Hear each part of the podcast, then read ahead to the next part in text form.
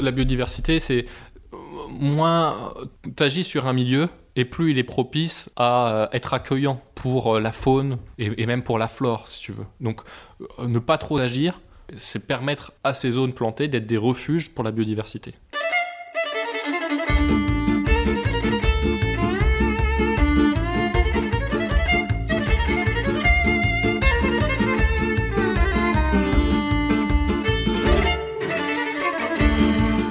Nicolas, alors on est entre le gâteau et le café. Donc euh, on va parler maintenant biodiversité. Tu vas nous parler euh, d'un projet euh, de la végétalisation. Oh là, c'est dur à dire. La végétalisation de la ville de Blois. Un projet sur lequel vous travaillez, vous avez fait des propositions avec ton groupe? Bah, en fait, si tu veux, la végétalisation de la ville de Blois, c'était vraiment un axe euh, de notre mandat qu'on avait déjà mis en avant quand on a fait campagne pour être élu. Et puis, euh, assez rapidement, on a fait un séminaire de majorité après avoir été élu pour, pour pouvoir euh, fixer ensemble nos objectifs de, mandat et nos priorités. donc en gros, voilà, tout ce qu'on a dit de faire, c'est tout ça, mais à un moment donné, il faut prioriser. C'est quoi le, les premières choses à mettre en œuvre? Oui, c'est un séminaire d'intégration, quoi. Si tu veux, je sais pas. Mais euh, tu vois, par exemple, le plan vélo, on avait identifié, et puis euh, la végétalisation de la ville, c'est ressorti euh, très fort. Tous les élus étaient d'accord pour dire la végétalisation de la ville, c'est un truc essentiel. Et donc, l'élu en charge de la végétalisation de la ville, c'est Hélène Menou, qui est adjointe à la nature en ville à Blois, sur la partie végétalisation.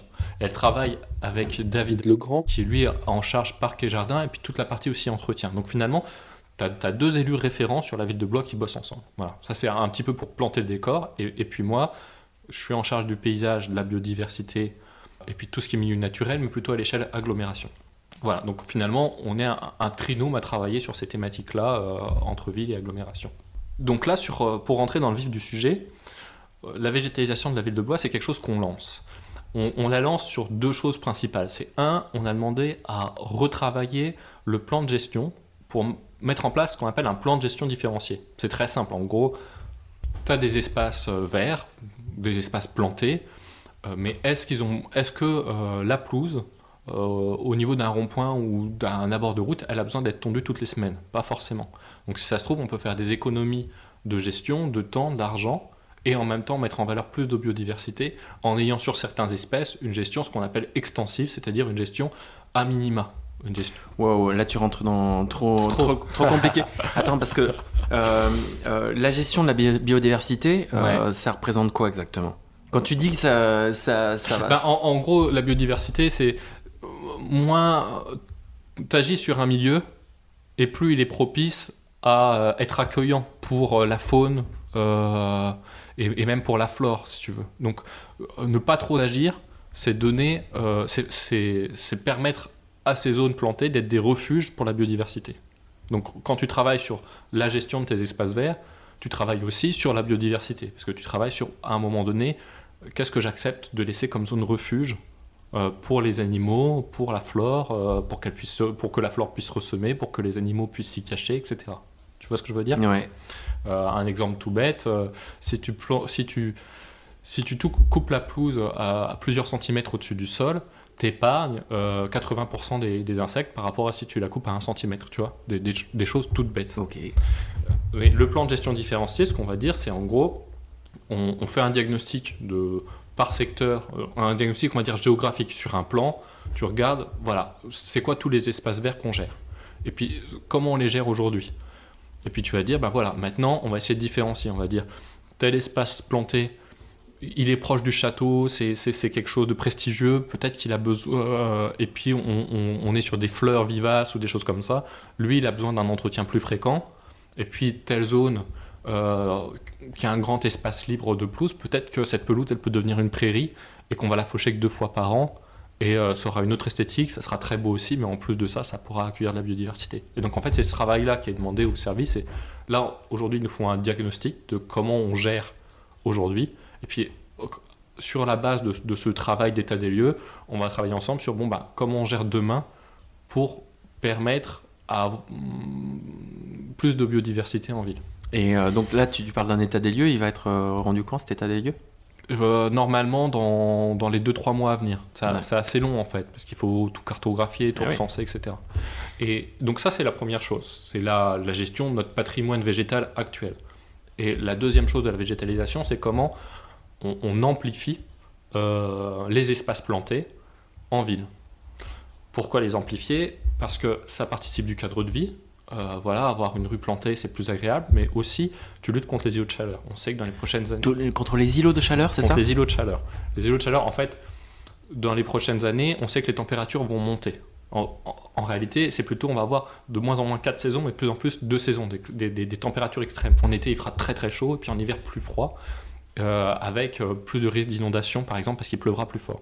Et donc, il faut pouvoir se préparer à ça.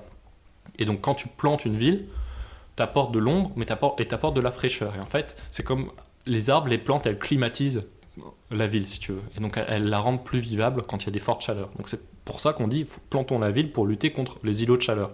Euh, à l'inverse, si tout est en béton, si tu veux, tu as un effet où euh, la chaleur, euh, elle est absorbée par le bitume, elle se réfléchit sur les façades, et en fait, ton, ton nombre de degrés en ville, et en général, il est supérieur de quelques degrés par rapport à en campagne. La ville réchauffe encore plus l'air par, par des phénomènes de réverbération. Donc, Chouette. donc, si tu veux, c'est lutter contre ça. Puis en même temps, tu crées du refuge de biodiversité, en même temps, tu améliores la qualité de vie, et puis en même temps aussi, tu gères mieux les eaux pluviales. Parce qu'à chaque fois que tu.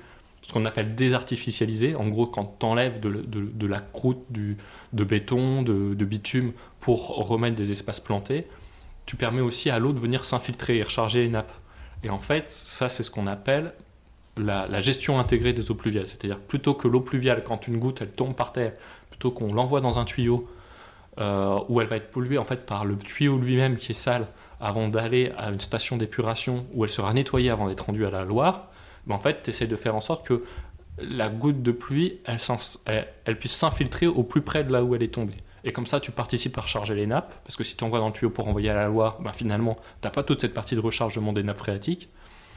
Tu évites qu'elles se polluent dans les tuyaux, et puis tu évites aussi de sur- surcharger ta, ta station d'épuration en cas de très forte pluie, où en fait, presque tu as trop d'eau qui arrive à la station, on n'arrive plus à gérer, donc tu es obligé de renvoyer à la Loire de l'eau qui n'a pas eu le temps d'être nettoyée. Et donc ça aussi, c'est catastrophique. Donc tu, tu participes aussi à une meilleure qualité de notre re- ressource. Ok, donc il y a plein d'enjeux à ce que euh. Euh, ce soit revégétal- revégétalisé. Exactement. Mais euh, du coup, ça veut dire qu'il faut casser des, des routes pour, euh, enfin, des, des trottoirs pour. Ben, par exemple, des bouts de trottoir, ça peut être un pied, en, un pied de façade. Des fois, tu vois, rien que sur 50 cm de, de large, tu découpes, tu peux planter des, tu peux planter des vivaces, tu peux les, et, et tout de suite, en fait, l'eau de ta gouttière, ben, elle va pouvoir s'infiltrer là-dedans. Et puis rien que ça, ça, ça rapporte du beau, ça rapporte de la fraîcheur. Tu vois, et vaut mieux multiplier ça. En fait, si je voulais t'en parler à cet épisode-là, c'est parce que la première étape de, de ce qu'on a fait, c'est qu'on a proposé, on a profité du fait qu'on avait une école de paysage sur le territoire pour leur proposer une étude prospective sur où est-ce qu'il faut qu'on plante. On a un objectif, on se dit, voilà, on veut planter 3500 mètres carrés par an de végétal en plus. Et l'école du paysage, ces étudiants, ils vont nous faire un diagnostic pour dire, bah voilà, les quartiers qui sont en déficit de végétal, donc les priorités, elles sont là. Et puis après, dans un deuxième temps, elles nous diront, voilà des scénarios de ce qu'on pourrait faire. Et puis quand elle nous aura rendu ça, nous on ira voir les comités de quartier pour travailler avec eux sur la base de ces projets et pouvoir les mettre en œuvre après. Et donc, et donc vendredi, ce vendredi, on a le premier rendu de l'école du paysage, un mi-parcours, euh, où on m'a demandé avec Hélène Menou euh, d'être euh, jury. Euh, et puis Christine Robin, qui est en charge de la démocratie, sera présente aussi pour commencer à réfléchir à comment elle va porter ça aux citoyens et elle va les aider à s'emparer de, de cette question-là. Génial. non, mais c'est vrai. Ouais, Et- ouais, c'est ultra motivant. ouais. Bah, tu vois bien, je, je pars en tunnel là, donc ça, ça. Bon, très bien. Et ben, en même temps, euh, ce, ce tunnel, on va, on va la- l'arrêter là. Euh, vendredi, euh, du coup, il y a, il y a une retransmission quelque part Alors vendredi, euh, le, le public, euh, en fait n'importe qui peut, peut venir euh, écouter, Ouais, mais, c'est pas aurait été- retransmis, c'est pas c'est pas Ah, retransmis. Bon, mais ah, on, on en reparlera. De toute façon, c'est un, un projet de long terme tout au long du mandat. On aura l'occasion de, de suivre la mise en place de ce projet. On pourra réinviter les gens et donner les prochaines dates On aussi. pourrait inviter des étudiants à en parler. Ou, Ouais, aussi. Très bien. Bon, et ben, merci beaucoup, Nicolas. C'était clair et en même temps, c'était assez concret. Très bien, j'adore. à bientôt.